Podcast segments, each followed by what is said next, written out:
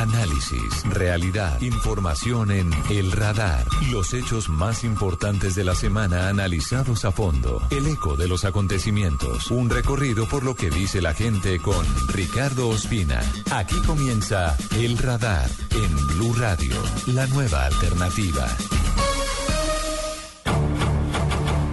Pasado 9 de septiembre, guerrilleros del Frente 58 de las FARC anunciaron que iban a atacar a la fuerza pública en Tierra Adentro, Córdoba, pero la policía omitió la advertencia. Estos policías transitaban entre el corregimiento Tierra Adentro, en el municipio de Montelíbano, hasta la cabecera urbana del municipio de Puerto Libertador. Es decir, se trasladaban 14 miembros eh, de la policía en un camión y fue interceptado con algunos explosivos. Luego esto hubo un intercambio de disparos. No, no es cierto. Allí lo que tuvimos fue, al parecer, dos integrantes de Frente 58 de las FARC. Varios alcaldes del sur de Córdoba denunciaron la ausencia de patrullas militares en la zona de tierra adentro. Nunca se vio el ejército y la gente estaba muy temerosa. Cinco brigadas móviles y dos brigadas móviles atacan al Frente 18 de las FARC. De cómo en Puerto Libertador prácticamente tienen secuestrada la comunidad para poder salir o entrar al municipio se requiere permiso de estos grupos. Hay enfrentamientos entre Puerto López y La Rica. Fueron atacados con cilindros bomba y tiros de fusil. Todos sabemos que el Frente 38 es el que opera en esta zona del sur de Córdoba. Bajo observación médica permanecen en Montería a esta hora ocho policías que resultaron heridos. Y evidenciamos no solamente una eh, situación leve y especialmente cobarde, en donde sorprenden a los policías que transitan, luego los rematan con alevosía, con tiros de gracia. Un hecho cobarde, canalla. En un ataque que según la policía fue hecho por el Frente 58 de las FARC, en compañía con el clan Úsuga, Sabacrim, eh, han sido asesinados siete policías. Cuentan los policías sobrevivientes que en ese momento aparecieron al menos 60 guerrilleros que rodearon el sitio y remataron a sus compañeros con tiros de gracia. En la zona de Tierra Adentro hay un pacto de no agresión entre la banda de los Usuga y el Frente 58 de las FARC desde 2012. Las FARC custodian cultivos, procesamiento de pasta base y los arabeños hacen el resto de trámite. Hay una alianza, digamos, en la que convergen en torno a un propósito. No es simplemente una expresión de la guerra, es un pisotear el derecho internacional humanitario Humanos criminales acabaron con ese ser inocente que no debía nada. Yo decía que él era un ejemplo para nosotros seguir, porque imagínense, nosotros tan pobres llevados acá y él donde estaba allá. John Barrios, Rafael Becerra, Edgar Becerra, Miguel Espitia, Julián Henao, Luis Garcés, Carlos Jiménez. También las personas quedaron heridas, eh, no había por qué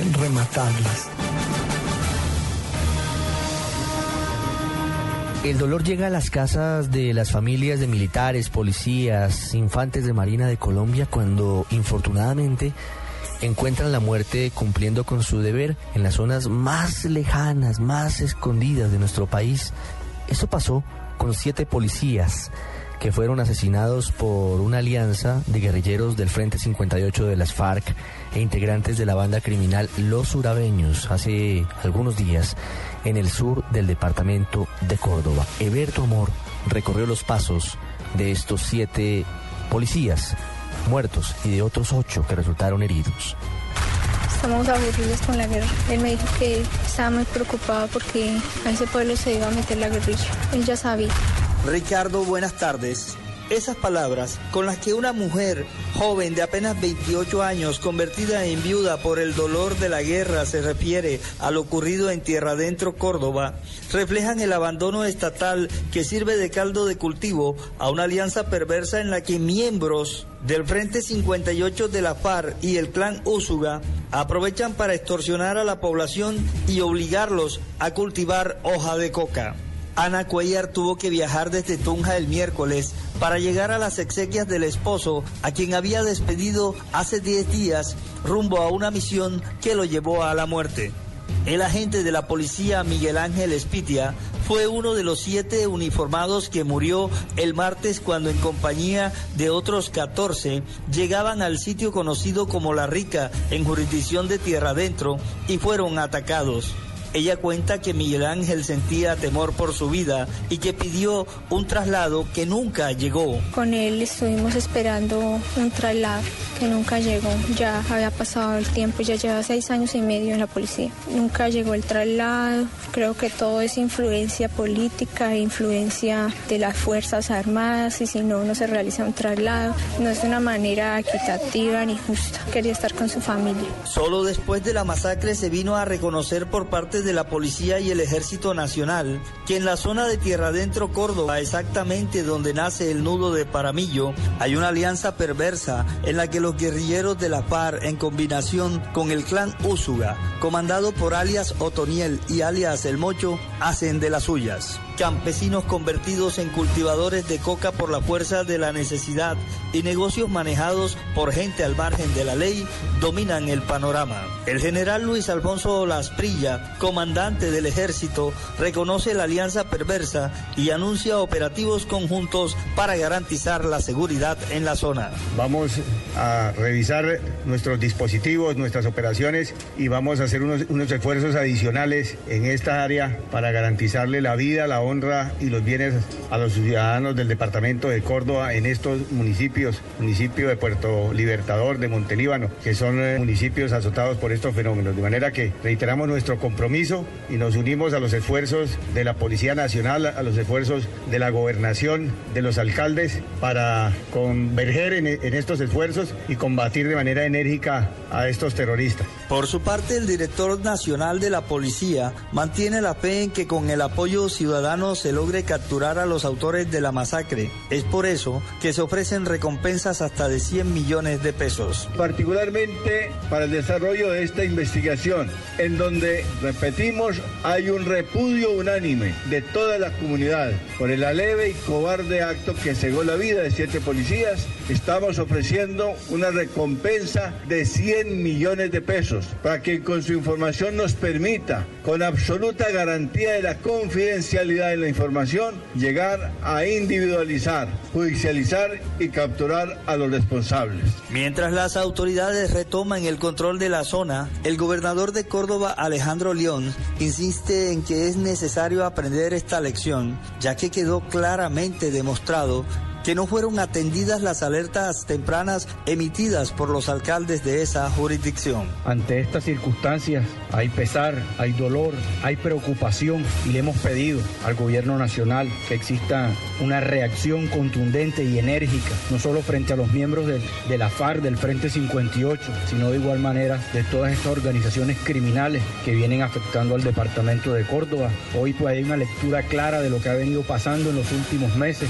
y sabemos pues que nuestra policía, nuestro ejército tiene que robustecer y replantear algunas estrategias para poder encarar operaciones que permitan ganar el terreno de igual manera frente a las fuentes de financiación que son el combustible de todas estas organizaciones, como es el narcotráfico, como es la minería ilegal. Tierra Adentro y una amplia zona de Córdoba están literalmente manejadas por la FARC y el clan Úsuga. En el departamento de Córdoba, este fue un informe para el radar Eberto Amor Beltrán, Blue Radio.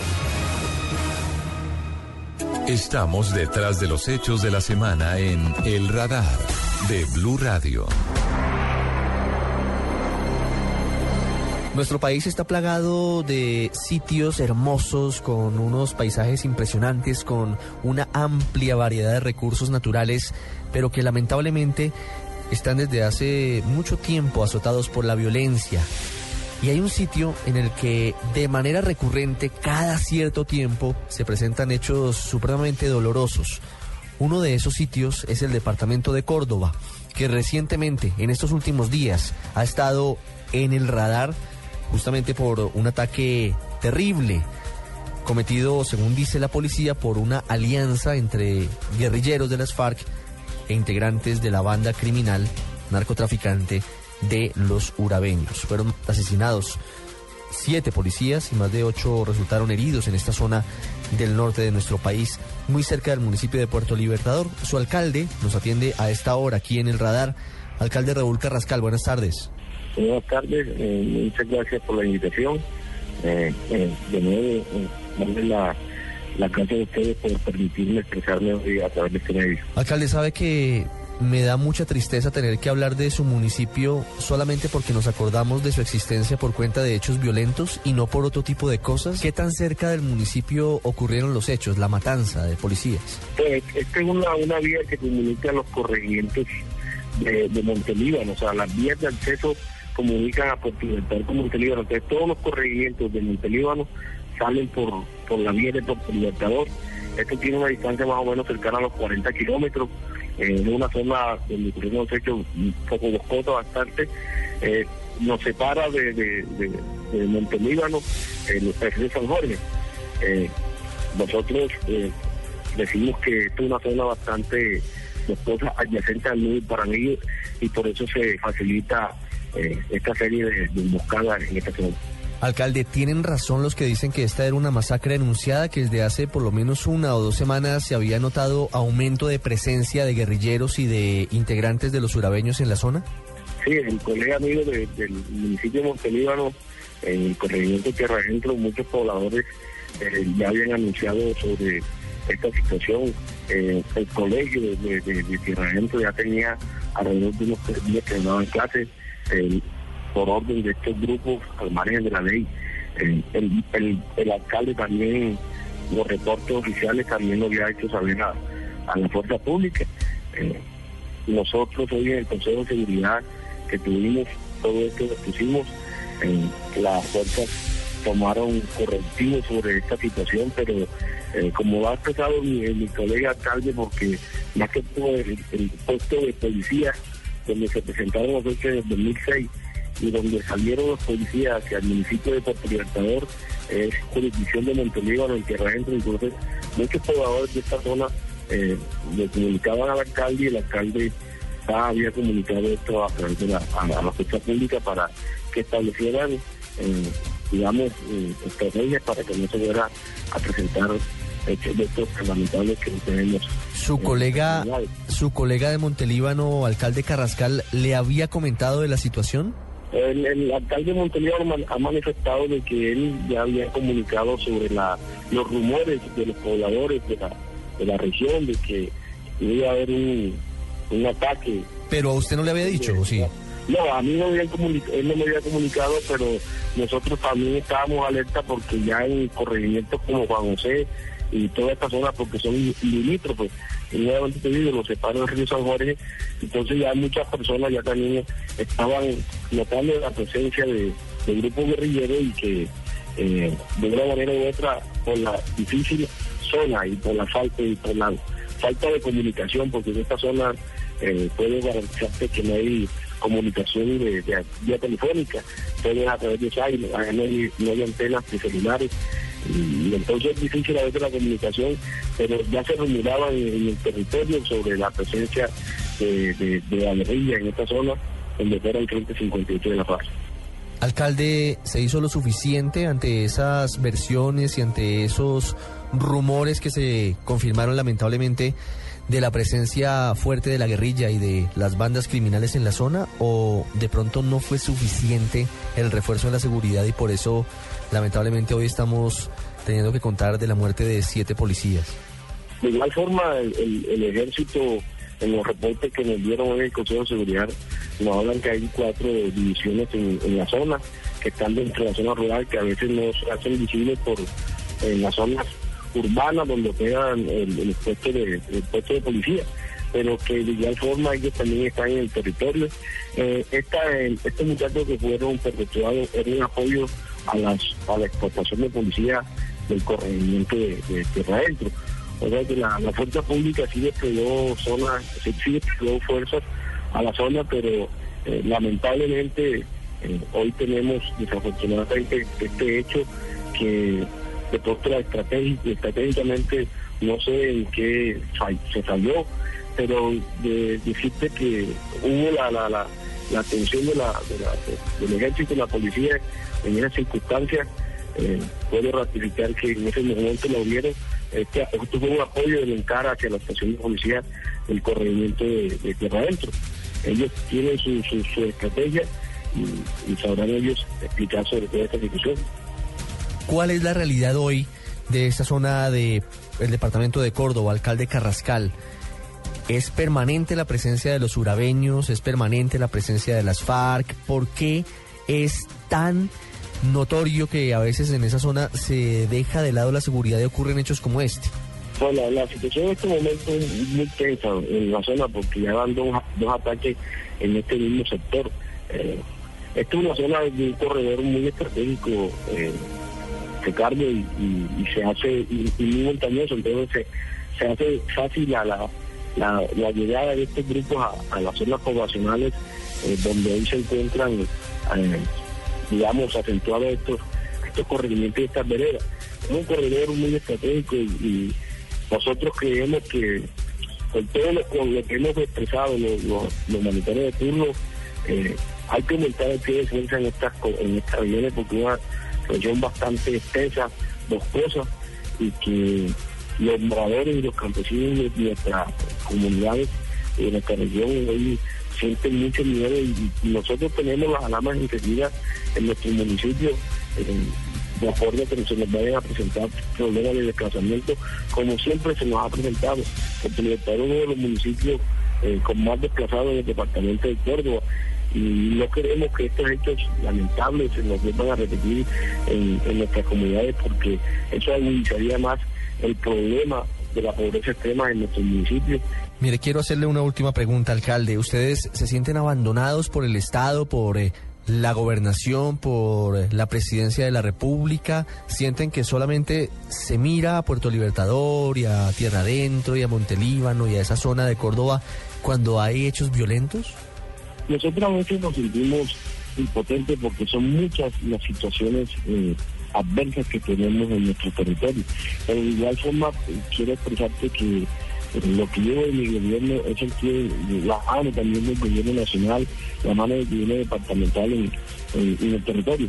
Pero nuevamente quiero decirte que, es un cúmulo de situaciones de hace muchos años y que eh, hoy tenemos consecuencias enormes, grandes, ante tanta problemática, pero nuevamente queremos expresar al gobierno nacional que, son muchas las situaciones que tenemos. Nosotros aquí en el municipio de tenemos un problema de maestros enorme. Aquí en este territorio faltan más de 200 maestros, entonces no podemos exigir una calidad educativa.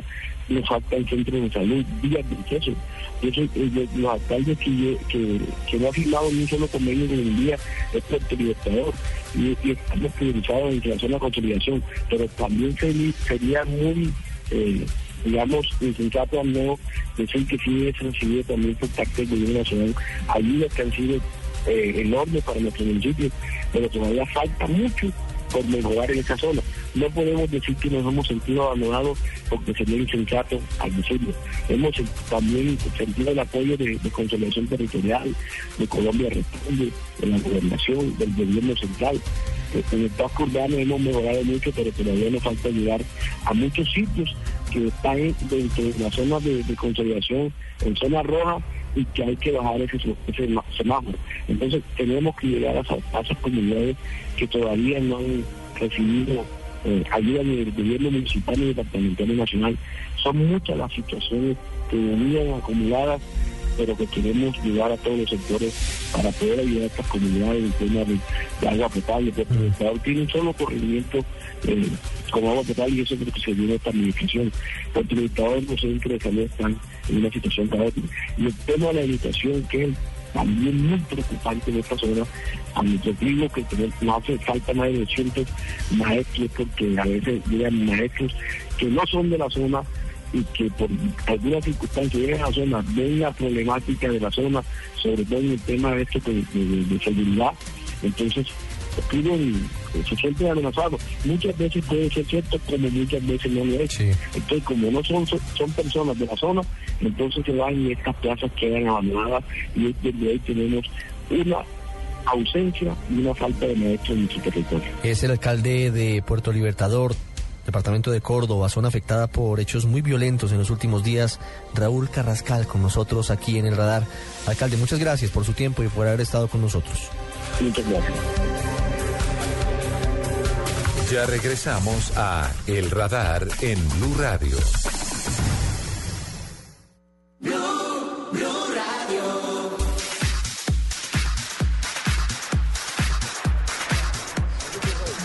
Estamos en el radar oyentes de Blue Radio con eh, Ricardo Espina, toda la información, pero hacemos una pausa, hacemos una pausa porque tenemos que estar eh, bien en tecnología, tenemos que hacer las cosas bien y por qué no con la manzanita, con la manzanita de Apple. Sí, estamos en Catronis, estoy muy cerca a Caracol Televisión, en la avenida Carrera 68 7243 en Alcosto, en Catronis, y me vine para acá porque es increíble lo que está pasando en este Catronis, es verdad.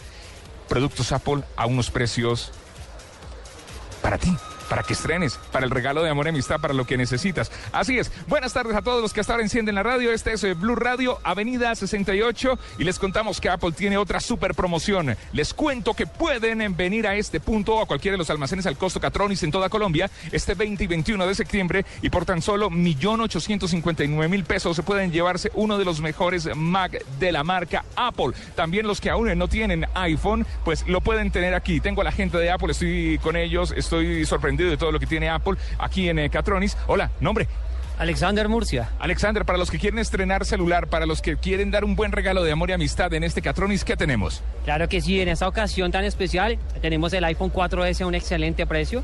Adicional a que vas a tener un súper descuento con el crédito fácil Codensa, un 10% de descuento pagando con tu tarjeta de crédito y adicional pues podrías también diferirlo a 24 cuotas de 37.790 pesos. Los que están pensando en la reposición de celular, que eso creo que ya no existe, los que están pensando, ah, pero no me va a alcanzar, puedo ir con la tarjeta de crédito, ¿se pueden venir? ¿Puedo ir con un cheque? ¿Se pueden venir corriendo a Catronis de la 68? Claro que sí, tengan en cuenta que no solo van a tener la posibilidad de cancelar con su tarjeta Codensa, sino con todas las formas de pago que recibe la, eh, la tienda al costo eh, y Catronics. Así es, necesitas un iPhone porque además de estar conectado eh, donde quieras, puedes compartir, sí, puedes compartir con tus personas fotos, videos, redes sociales, escuchar música, navegar en Internet y muchas otras cosas que permite este iPhone 4S. Pero lo más importante es que ahora el costo, sí, con el costo, te lo trae con un descuento del 10%, sí, 10% por tan solo 769 pesos y pagarlo también a 24 cuotas, serían eh, cuotas de 37.900 pesos. 37.790 pesos exactamente. Se la cuenta bien. Entonces, espéreme, el celular 769 mil pesos eh, a 24, 37.700. Correcto, 37.790 pesos. Aprovechen esta gran oferta aquí en Alcosto Catronics por el día de hoy. Pues vamos a estar hasta el día 23 de septiembre con esta gran oferta. 37.779 pesos y este celular va a ser tuyo 24 cuotas. Llegó la hora de cambiar ese celular que tienes, ese que no sirve, ese que no funciona, que no se conecta a redes, esa flecha, como dicen por ahí. Bueno, en todos los Catronis de Colombia, aprovechen este es de Blue Radio. Yo soy Juan Pablo Tibaquira Celis y estamos en el radar.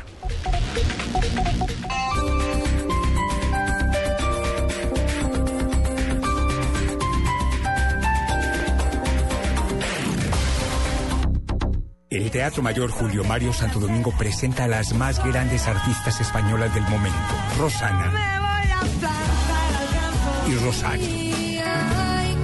Dos noches inolvidables con la fuerza del rock y la sensualidad del flamenco.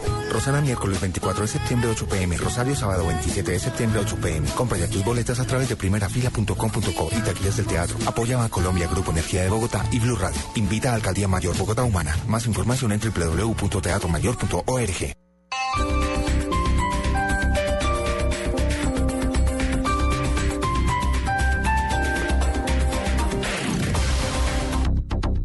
Este sábado, después de las noticias del mediodía, en blanco y negro con Mabel Lara, Camilo Cifuentes. Soy un payaso de la música, soy un payaso del arte, porque el, eh, el arte de ser payaso no lo puede hacer cualquiera. El reconocido imitador colombiano habla de su vida y su carrera. ¿Qué pasó? Es el golpe más duro de vivir, es algo insuperable, o por lo menos no superable al 100%.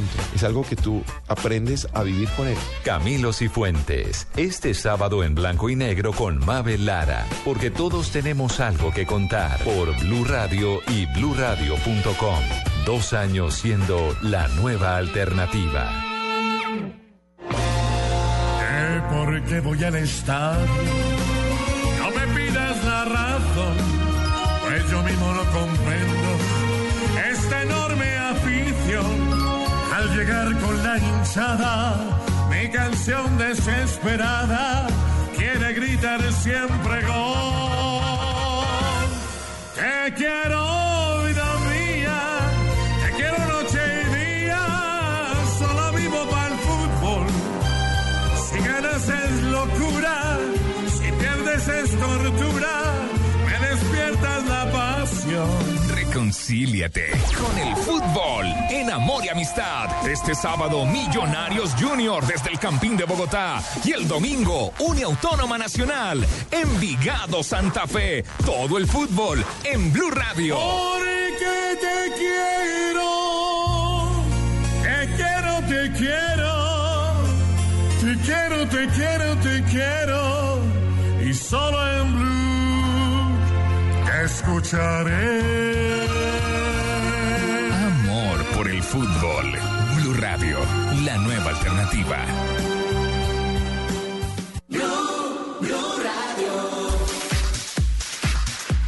Esta es eh, Blue Radio, la nueva alternativa. Estamos en el radar. Hacemos otra pausa porque les quiero decir que tengo en mis manos el espectacular iPhone 4S que se pueden llevar con el 10% de descuento en al costo Catronis de la 68 o en cualquier al costo de todo el país. Pero tengo una pregunta a toda la gente de Apple que trabaja aquí.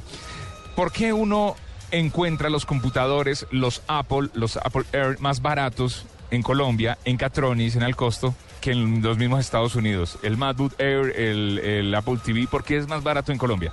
Bueno, hay una ventaja y es que nosotros en Colombia tenemos productos exentos de IVA. Esa es una máquina que es exenta de IVA, entonces al final del día sí resulta más fácil comprarla acá y llevarla a otro país. Pero eso, eso que hacíamos hace unos años de que íbamos a Estados Unidos, nos pegamos el viajecito a Miami, paseábamos y traíamos tecnología, eso ya no es negocio. No, ya no es negocio. De hecho, mucha gente está comprando en Colombia y lleva a otro país. bueno, pues hay que aprovechar estas promociones y es verdad. O sea, el MacBook Air está aquí un muy buen precio que si usted se mete en este momento a la página de Apple en los Estados Unidos no lo va a encontrar. O sea, lo encuentra mucho más económico aquí en Catronis, en Alcosto, en la Avenida 68 y en todos los Catronis del país, en Barranquilla, en Cali, en todos los del país, en todos los Alcostos del país. Tienen que aprovechar. Hablemos de este MacBook Air. Qué máquina, qué aparato, ¿no? Bueno, esa es una máquina ultra delgada, aparte que tiene una duración de batería increíble, nueve horas de duración de batería, pero la oferta no va solo en el precio, sino que estamos obsequiando el Apple TV por la compra de esta increíble computadora. O sea, ¿por cuánto me llevo hoy el más durero? Te llevas MacBook y Apple TV por 1.859.000 pesos. 1.859.000 pesos. Hay que aprovechar, hay que aprovechar. Puedo ver televisión Apple TV en HD, calidad en definición, muy buena televisión. Además que este computador, o sea, para los que han tenido, para los que no han tenido Apple, sería bueno arrancar con un MacBook Air.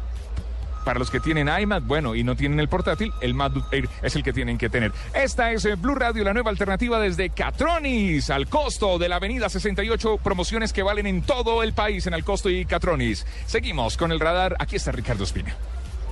Los hechos que le interesan a la gente en El Radar. Uno de los tres pilares que anunció el presidente Juan Manuel Santos como las bases de su segundo mandato, que terminará el 7 de agosto del 2018, es la educación. Y propuso una meta que suena ambiciosa, que no suena fácil de cumplir, y es permitir que Colombia sea el país más educado en un lapso de 10 años, en el 2025. Ha elegido como responsable principal de un revolcón en eh, la política que se maneja en materia educativa en nuestro país a Gina Parodi, que ahora es precisamente la responsable de esa cartera, de la cartera de educación tan importante para todos nosotros. Y por eso la hemos invitado para hablar del sector que es tan importante para todos, motor del desarrollo, de la superación de inequidad y de muchas otras cosas. Señora ministra Gina Parodi, muy buenas tardes, gracias por estar con nosotros en el radar. Buenas tardes, ¿cómo están? Muchas gracias por atendernos, ministra. Primero quisiera preguntarle qué opina sobre esa meta que se propuso el presidente Santos el pasado 7 de agosto. ¿Es posible que en 10 años, bueno, en 11 años, Colombia sea el país más educado, con más altos niveles educativos en América Latina? Es posible si trabajamos muy duros con acciones y con recursos y nos fijamos las metas claras. Ser la nación más educada de América Latina significa que tenemos que pasar a países que llevan trabajando en este tema muchos años. Por ejemplo, Chile. Chile hace 17 años tomó la decisión de iniciar la jornada única en su país. Y por supuesto, cuando vemos los resultados de pruebas como las pruebas PISA, nos damos cuenta que nos llevan en matemáticas. Es como si nos llevaran un año de escolaridad intensa en matemáticas. Así que la tarea está planteada, la meta está clara y nos toca trabajar mucho para lograrla. Hablando sobre dos cosas de las que usted menciona en esta primera respuesta, ministra, La jornada única la implementaron eh, varios países, entre ellos Chile, que usted menciona hace varios años. Colombia, ¿por qué decidió en algún momento cambiar el modelo y pasar a doble jornada? ¿Y eso qué efectos ha traído para la educación pública? Eso fue un movimiento latinoamericano. Eso no, no fue solo una decisión de Colombia. En algún momento, hace más de 40 años, se dijo qué hacemos para lograr mayor cobertura. Y como la infraestructura era escasa, lo que se les ocurrió en ese momento por una medida transitoria, y así consta en el decreto colombiano, lo que se les ocurrió fue poner a los niños en una doble jornada en donde estuvieran durante cinco horas y media unos y cinco horas y media otros o seis horas. Eso ha traído un desgaste en términos de calidad y también ha traído un desgaste en términos de convivencia. Muchos de los estudios muestran cómo si tenemos los niños más tiempo en el colegio somos capaces de mejorar temas como seguridad, como el futuro del niño, en, temas emocionales y sociales que impactan estar más horas en el colegio. ¿Cuál es el cambio que se propone, que se plantea, que no es menor, es un cambio de fondo y grande y creería yo titánico para regresar a la jornada única. ¿Cómo se plantea ese reto? ¿Cómo se puede adelantar? Pues lo que tenemos que hacer es hacer una transición gradual que nos permita a nosotros, uno, utilizar la infraestructura que hoy estamos utilizando solamente por la mañana y por la tarde está desocupada. Tenemos dos millones y medio de niños en esa situación. Segundo, que nosotros podamos construir nuevos colegios en las partes donde más se necesita. Y tercero, utilizar un mecanismo en donde prioricemos al principio, porque esto tiene que ser gradual, décimo y un décimo. Ese punto de gradualidad es bien interesante, pero en algún momento, y usted lo da como segundo punto, ministra, se deben construir, por supuesto, más infraestructuras, se deben hacer más colegios porque no van a dar abasto para llevar en algún momento a todos los estudiantes de primaria y de secundaria a una jornada única. Y además de eso, se necesitarán más profesores, más docentes para poder cumplir con las expectativas de una jornada de, de ocho horas, como se plantearía en principio. Y la pregunta es, ¿de dónde podría salir el dinero? Obviamente es un ejercicio de mediano y largo plazo, pero ¿podría estar garantizado el dinero para hacer ese cambio? Sí, nosotros en temas de infraestructura tenemos la ley 21 que nos da unos recursos anuales. Estamos innovando para ver cómo podemos hacer que esos recursos los podamos traer a valor presente neto y poder construir la infraestructura necesaria ya. Eh, ya comenzamos, preciso estamos en estos días en reunión con secretarios, ya comenzamos a, tener eh, acercamientos para que también los mandatarios locales pongan recursos. Y claro, este es un gran reto, sin duda alguna la jornada única se convierte en el reto en el país porque necesitamos más infraestructura, más docentes y más y mejor alimentación. A esta hora nos escuchan muchos padres de familia. Yo quisiera que usted, ministra, les dijera cuál es la importancia de ese cambio, porque seguramente algunos dirán, bueno, muy positivo y, y lo demás, pero quisieran saber ellos, de pronto no lo tienen tan claro, qué significa en términos prácticos en materia de educación y en materia de prevención de la violencia y de, y de el desvío de los niños hacia grupos delictivos y pandillas y demás, ¿qué significa, digo, ese cambio de chip que vamos a tener de no estar solamente o en la mañana o en la tarde, sino que los niños y los jóvenes estén todo el día en el colegio? ¿Eso cómo va a beneficiarlos y cómo va a beneficiar a sus familias? Ricardo, sí, he hablado además con muchos padres de familia quienes han estado muy interesados en esta jornada única, porque pensemos en esa mamá, madre soltera muchas veces, que sale a trabajar muy temprano desde su casa. El caso de Bogotá, que, que vive en Bosa y se va a trabajar al oriente de la ciudad. Ese es un camino más o menos de una hora y por la tarde puede ser de hora y media, dos horas. Y está pensando, mi chiquita está saliendo en este momento del colegio y está llegando sola a la casa. Esas madres saben que la jornada única les va a ayudar para que sus hijos puedan estar más tiempo en el colegio, más tiempo aprendiendo, más tiempo haciendo tareas y enfocadas en el estudio. Así que esas madres, cabeza de familia y esos padres de familia en general van a sentir una mayor tranquilidad sabiendo que sus hijos están en un lugar de estudio durante unas horas. Ahora, el impacto de esto en términos de calidad es que, y yo diría, Ricardo, en términos de calidad y de equidad en el país es que no podemos seguir en un país en donde quienes tienen recursos terminan estudiando ocho horas o más porque lo pueden pagar y quienes no lo tienen terminan estudiando cinco o seis horas o menos. Entonces va a ser un cambio transformador para toda la sociedad colombiana, eh, cuyo gran propósito en este momento, y así lo ha dicho el presidente Santos, es paz y equidad, acompañado de este gran pilar que es la educación. Colombia quiere ingresar al Club de los Países Desarrollados, el famoso grupo de los países de la OCDE, ministra, y en el marco de esa posibilidad de ingreso que cuenta con apoyo de Estados Unidos y de Europa, pues eh, hemos decidido voluntariamente someternos a los exámenes académicos que hace la OCDE, que son las famosas pruebas PISA, en las que nos ha ido, y hay que ser sinceros para poder diagnosticar lo que está pasando, pues nos ha ido mal. ¿Cómo se ve lo que está pasando actualmente, los resultados de las pruebas PISA versus lo que se plantea desde el ministerio como meta para, pues primero, mejorar la calidad educativa de nuestros niños y jóvenes y segundo, mejorar en esas pruebas y en esas calificaciones?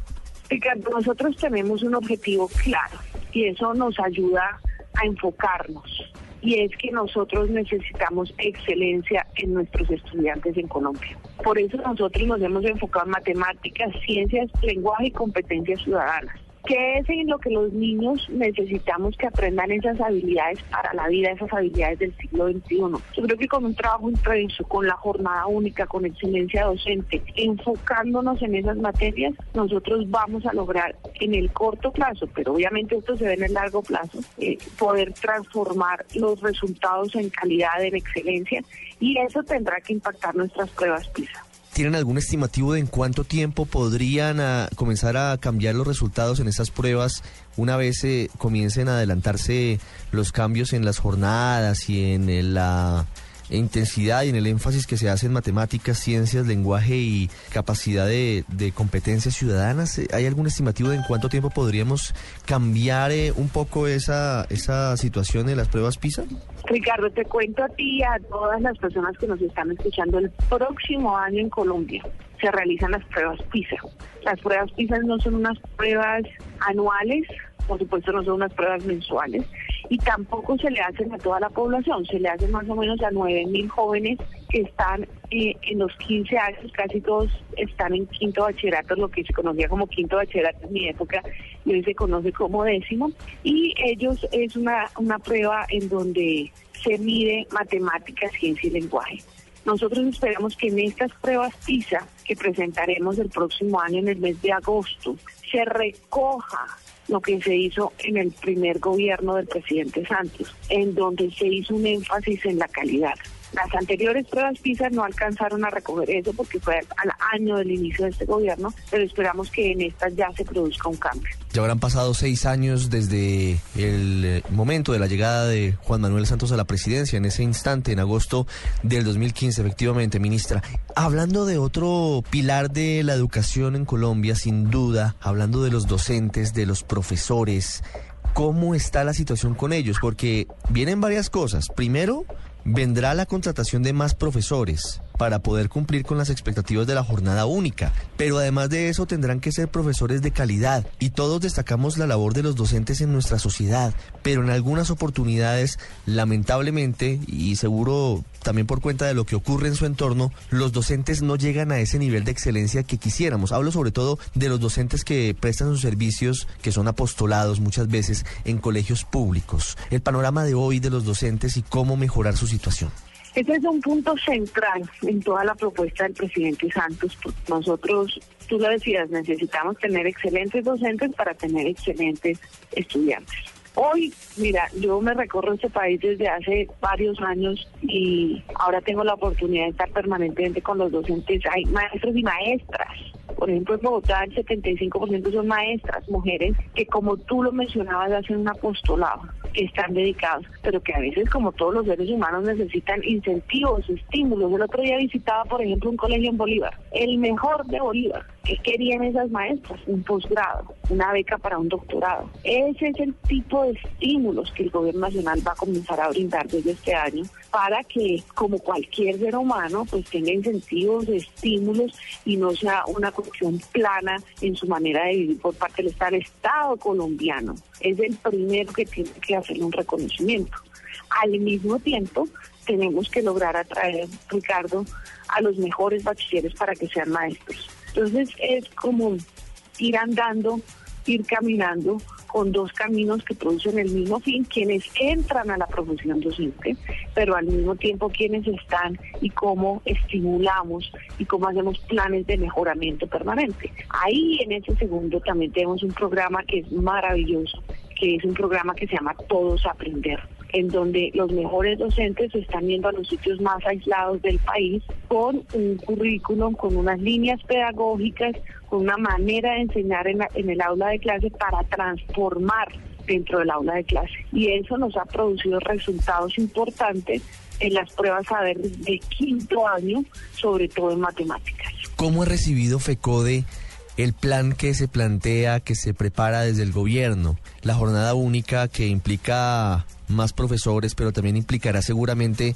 que algunos de ellos tengan que extender su jornada laboral porque ya no estarán de 7 de la mañana a 1 de la tarde, sino que tendrán que trabajar hasta las 3, 4 de la tarde en entidades oficiales y ese había sido uno de sus quejas, había sido uno de sus peros eh, recientemente. ¿Usted ha podido socializar con ellos lo que se plantea en materia docente? Sí, nosotros, y, qué buena esa pregunta para aprovechar esa claridad, nosotros no tenemos en mente extender la jornada laboral, porque yo conozco el trabajo de los docentes en un colegio conozco el trabajo de los docentes en la ruralidad colombiana y es que están dictando cinco horas, cinco horas y media de clase permanentemente. Yo invito a que cualquier ciudadano haga ese ejercicio y termina rendido, rendido, es en un aula de clases, con niños, es enseñando, es dando todo eso. Lo que nosotros tenemos pensado e iniciaremos pronto es la contratación de nuevos maestros, de nuevos tutores que nos acompañen en esta labor de jornada única. Ah, muy buena noticia entonces para los profesores, para algunos sectores de FECODE que expresaban alguna preocupación por ese mismo asunto. Además, porque en otros casos, por ejemplo, ministra, lo que sucede es que pues el sueldo no les alcanza a los, a los docentes y deben tener dos trabajos. En la mañana trabajan con el distrito o con el estado y en la tarde pues eh, buscan otro trabajo, eh, seguramente como profesores en un colegio privado o algo así, y con eso completan el sueldo para poder eh, llevar una, un mejor nivel de vida. Entonces, reitero, no para extender la jornada del maestro. Sí, ministra, hablemos ahora de lo que sucede en las universidades. La reforma de la educación superior quedó en suspenso en el pasado gobierno del presidente Santos por cuenta de el movimiento famoso de universitarios, la MANE, la Mesa Amplia Nacional Estudiantil, pero se necesita con urgencia también una modificación a lo que está pasando en la educación superior. Hace algunos meses se presentó un proyecto, una iniciativa, pero no hemos sabido qué ha pasado con todo esto cómo se aborda la educación superior hoy en Colombia, sobre todo teniendo en cuenta algo que usted como exdirectora del SENA conoce muy bien de igual forma, y es que no todos los bachilleres deben o pueden ser eh, profesionales, pueden ser tecnólogos, pueden ser técnicos, y el mercado requiere toda esa variedad para poder eh, funcionar. Ricardo, este es un punto fundamental y es qué está pasando y qué va a pasar en educación superior. Y la verdad es que para hacer la transformación que necesitamos en educación superior necesitamos recursos y acciones, pero no una ley. Colombia tiene esa vocación que es para algo, entonces vamos a cambiar la ley. Resulta que ponen la ley y, y al final no se implementa. Entonces aquí necesitamos acciones. ¿Cuáles son los tres grandes retos que tenemos en educación superior? Acceso, calidad y pertinencia. Me refiero al primero, el acceso.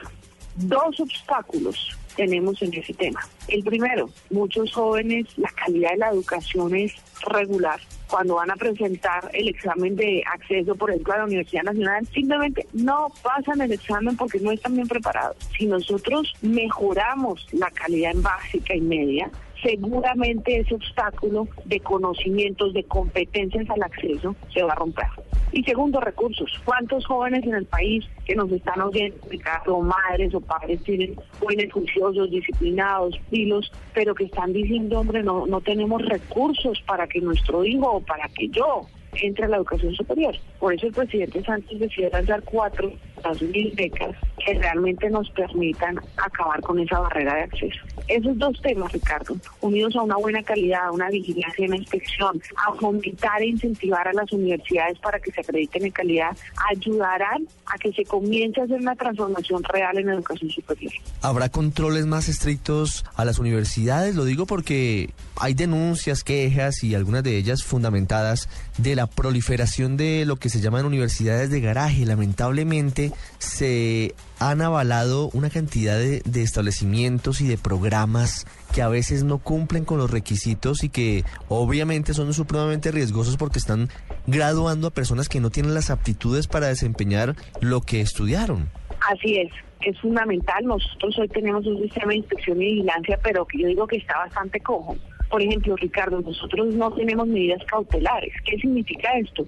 Que si tenemos las suficientes pruebas que una universidad no está prestando el servicio que está vendiendo, por ejemplo, o que no está cumpliendo con los requisitos que, que, aparentemente debería tener. Nosotros deberíamos poder tener una medida transitoria y frenar y no permitir que más estudiantes sigan siendo engañados. No tenemos esa herramienta, una herramienta que es básica para un proceso de este tipo. La estamos pidiendo eso sí en el Plan Nacional de Desarrollo y los tiempos son muy largos, Ricardo. Entonces reformar ahí sí el proceso nos va a ayudar a permitir resultados en inspección y vigilancia atados a la calidad. Eso es fundamental. Señora ministra de Educación Gina Parodi, muchas gracias por habernos acompañado hoy aquí en el radar de Blue Radio a hacer este recorrido, este panorama de la educación en nuestro país. Ricardo, a ti muchas gracias. Ya regresamos a El Radar en Blue Radio. Diners Club lo invita a disfrutar los increíbles privilegios que tendremos en la Feria del Hogar en Bogotá, visitando el stand Diners Club Internacional, ubicado en el pabellón 1 de Corferias. Diners Club, un privilegio para nuestros clientes de vivienda. Un género romántico, sensual, con grandes voces, con increíbles letras mucha historia. Este sábado, Blue Radio presenta un especial musical con las canciones escogidas por VH1 y Billboard como las mejores de su género. En escena, lo mejor del rhythm and blues. En escena, este sábado desde las 3 de la tarde, presentan Diana Medina y W Bernal por Blue Radio y bluradio.com. Dos años siendo la nueva alternativa.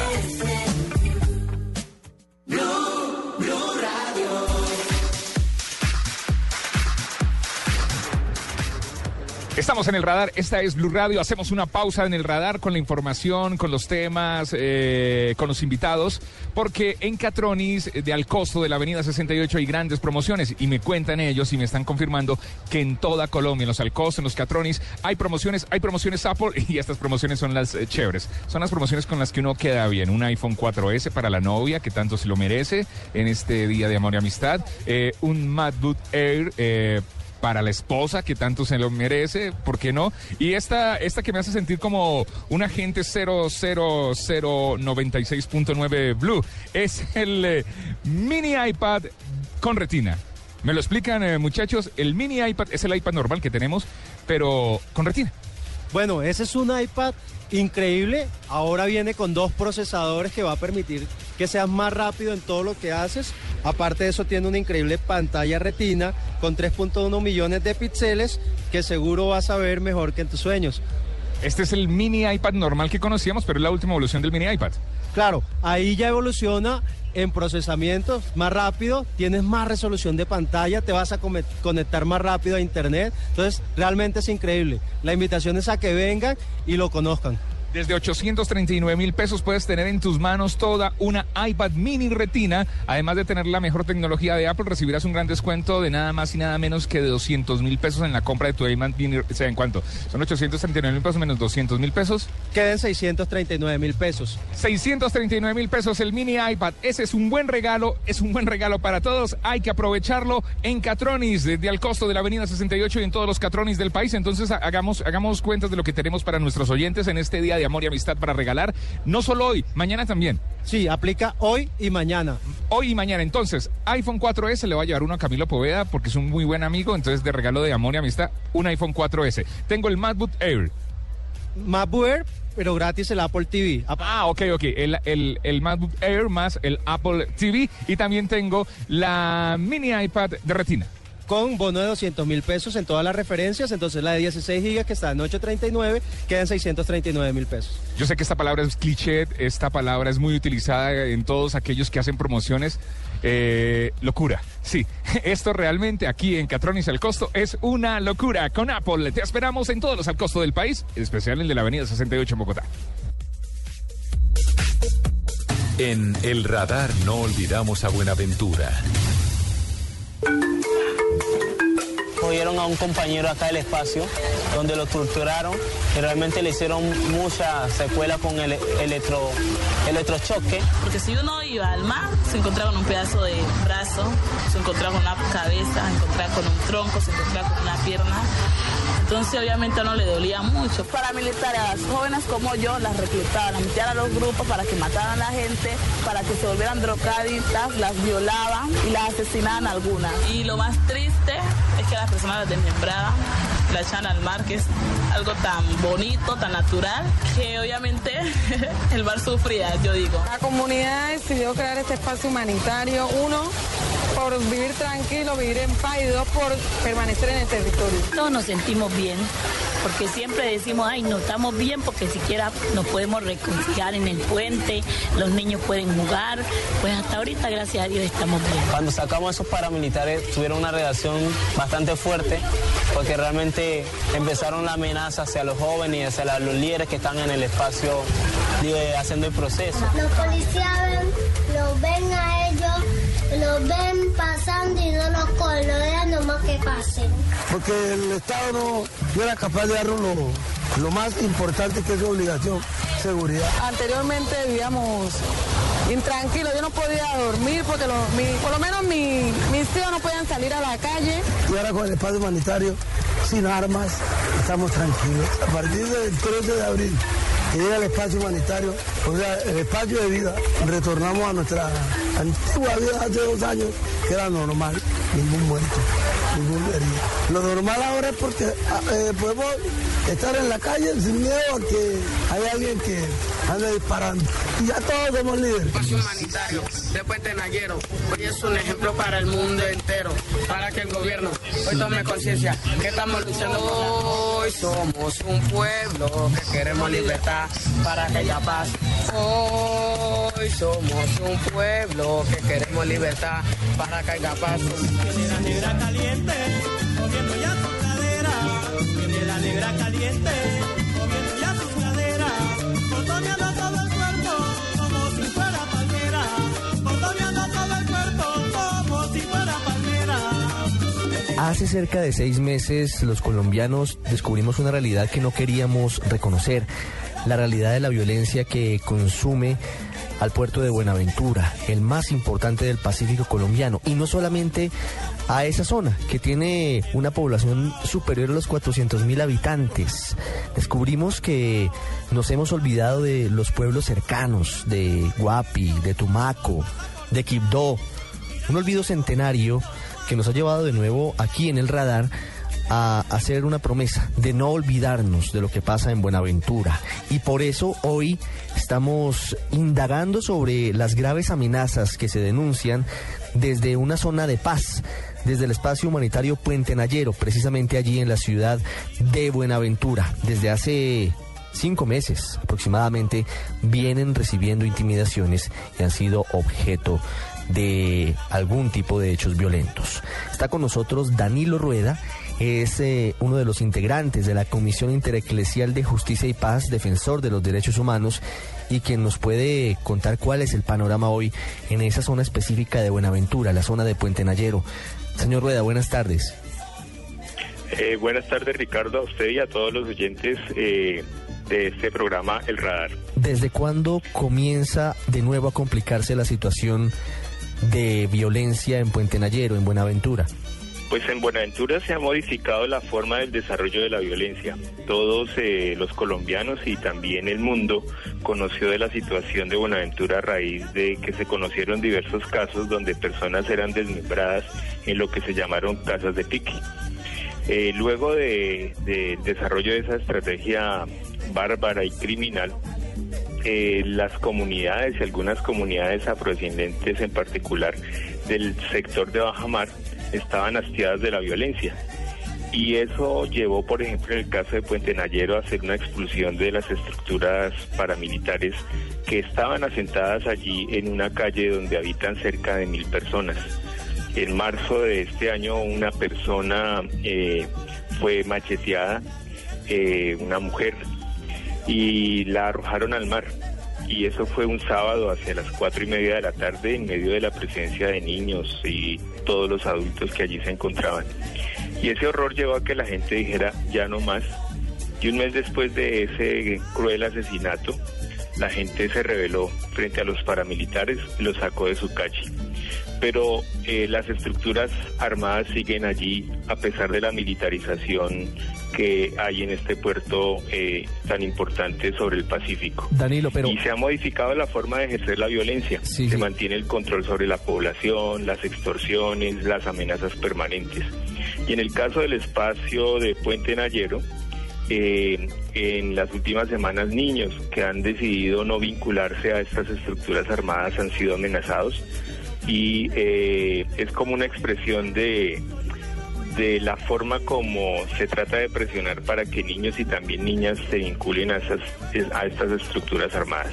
¿Cómo es Puente Nayero? Describamos para los oyentes del radar qué es ese espacio. ¿Es eh, una zona con personas en situación de escasos recursos, con dificultades? Eh, dibujémosle a los oyentes. Bueno, Puente Nayero es un sector, es una calle con dos brazos en madera eh, donde habitan cerca de 1.200 personas afrodescendientes. La mayoría de estas personas eh, eh, son, viven en condiciones de marginalidad. El barrio, o la calle mejor de Puente Nayero, ha sido construida en 40 años. ¿Y cómo ha sido construida la calle? la gente se ha ido tomando el mar y ha hecho rellenos y con estos rellenos de desechos y de basuras, más las conchas que van quedando, que va trayendo el mar, se va cimentando la calle. Y durante estos 40 años eso fue, digamos, la forma de asentamiento eh, de estos pobladores afrodescendientes en, un, en una subregión de una subárea del municipio de Buenaventura que se conoce como Bajamar, que está compuesta por 12 barrios pero no estamos hablando de 12 barrios, estamos hablando de una calle. Y eh, estas personas se dedican a la pesca artesanal, se dedican igualmente eh, cuando van a las áreas rurales al, corte de algunos palos de madera con los cuales construyen sus viviendas, que son palafitos y estas son estructuras de madera, son casas de madera que eh, levantan a una altura, a una gran altura sobre el nivel del mar, de manera que cuando el mar crece no se lleve las casas. En, eh, en, esos palafitos, Danilo, es en los que, bueno, no en todos, pero en algunos de ellos es eh, en los que hemos recibido la información de la terrible práctica de las casas de pique, del desmembramiento de, de personas, de habitantes de Buenaventura. Sí, y en el caso de Puente Nayero, esa casa de pique fue destruida por la comunidad el 12 de abril de este año. Eh, insisto porque hastiados de la violencia, hastiados de la amenaza y del control paramilitar dijeron ya no, no soportamos más. Y en un descuido de los paramilitares que salieron a hacer una ronda en otro, en otro sector del barrio, la gente inmediatamente empezó a tumbar esa casa. Y de esa manera, un día después, en presencia de la iglesia y de organizaciones de derechos humanos y de, y de grupos de, organiza- de organismos de los Estados Unidos, la gente decidió expulsar a los paramilitares. Y en reacción, pues ha habido diversas amenazas eh, contra los líderes, contra las lideresas, eh, que afortunadamente hasta el momento no ha costado la vida a ninguno de ellos, pero que hay una permanente zozobra. Claro. A los niños empezaron a recuperar la calle. Los, estos neoparamilitares se enseñaban a tomar los animalitos, gatos y perros, para descuartizar. Y eh, de esa manera intentaban enseñar a los niños cómo era que se debería actuar. Y todo ese horror y toda esa experiencia, digamos, de terror que vivió la gente, empezó a enfrentarse desde el 13 de abril con la constitución del espacio humanitario. Danilo, se nos acaba el tiempo, pero quiero hacerle una última pregunta. Hoy, ¿en qué está la situación en Puerto Nayero? ¿Cuál es la realidad de sus habitantes el día de hoy? Hay unas amenazas serias de las estructuras eh, llamadas de los gaitanistas. Estos están operando lamentablemente con una cierta tolerancia de, las, de la policía que está en torno a la calle de Puente Nayero y por esa misma razón la Comisión Interamericana de Derechos Humanos resolvió adoptar medidas cautelares para esta comunidad, ya que no se puede entender cómo una situación tan grave eh, ocurra enfrente de las autoridades eh, de la fuerza pública y que pasen en el entorno las estructuras armadas y no haya ningún tipo de reacción por parte de la fuerza pública. Y lo- además de esa situación, pues lo cierto es que la gente ha recobrado la calle, juegan fútbol, pueden empezar a reactivar sus costumbres y usos tradicionales de ese espacio que durante 40 años habitaron con cierta tranquilidad. Es Danilo Rueda, defensor de derechos humanos de la Comisión Intereclesial de Justicia y Paz, contándonos la realidad difícil de los habitantes de, de una de las zonas más deprimidas de Buenaventura. Hablamos de Puente Nayero. Señor Rueda, muchas gracias por haber estado con nosotros. A usted, Ricardo, y a todos los oyentes del radar. Tiene la negra caliente, moviendo ya su cadera. Tiene la negra caliente, moviendo ya sus caderas. Contoneando todo el cuerpo. este co- cogían a la gente, este pa- se la llevaban a las piedras, la, la policía no, no tocaba, le sacan la cabeza, le, sacan los pies. El otro día all- allí había una mano, hacía muchos tiros y, y, y, y cada quien, cada quien de la, de la calle tenía que nosotros salíamos y, y, cua- y cuando cada rato tropel, cada rato tropel, todos los días los malos los cogían a, a, a un perro y que van que van a matar a los perros de acá. Se por mi casa se lo machetaron todo y le cortaron la cabeza y el pie lo cortaron y le sacaron la sangre. Yo lloraba porque eh, ellos, ellos eran, ellos los corretean a los otros, ya hasta, hasta que llega, hasta que lo, lo, lo tira a la marea.